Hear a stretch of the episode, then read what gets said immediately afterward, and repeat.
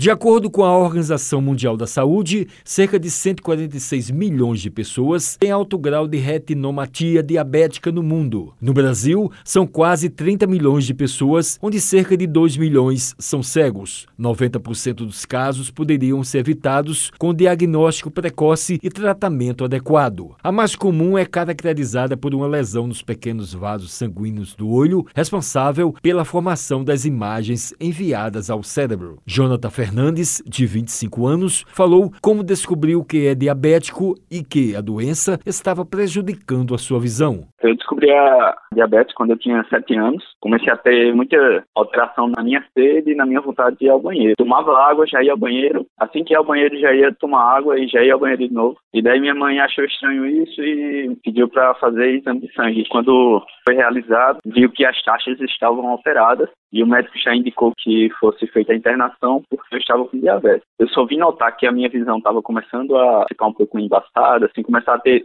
a necessidade de usar óculos quando eu já estava em 2007.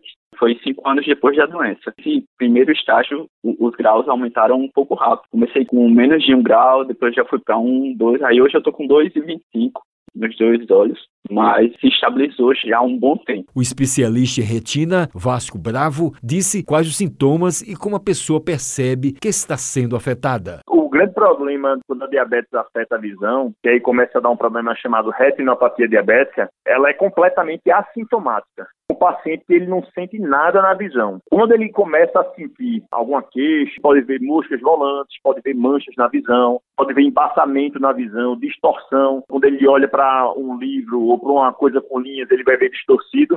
É sinal de que já tem alguma alteração mais importante de diabetes na retina. E esse paciente provavelmente ele vai precisar fazer algum tipo de tratamento. O médico afirmou que não existe idade para obter a doença. O que a gente sempre recomenda é que quando o paciente ele tem o diagnóstico de diabetes tipo 1, que normalmente é criança, ele deve fazer um acompanhamento pelo menos dentro dos primeiros cinco anos do diagnóstico. E se for diabetes tipo 2 do adulto, essa pessoa precisa fazer uma avaliação de imediata com o médico oftalmologista. Ele passou dicas para evitar o mal. O mais importante que eu digo para os pacientes sempre é você fazer o controle da diabetes. Primeiro, controlar a glicose, fazer a dieta, seguir as recomendações do médico clínico, do endocrinologista, controlar a pressão, controlar a gordura no sangue, todos esses fatores de risco podem piorar. Wellington Sérgio para a Rádio Tabajara, uma emissora da EPC, Empresa Paraibana de Comunicação.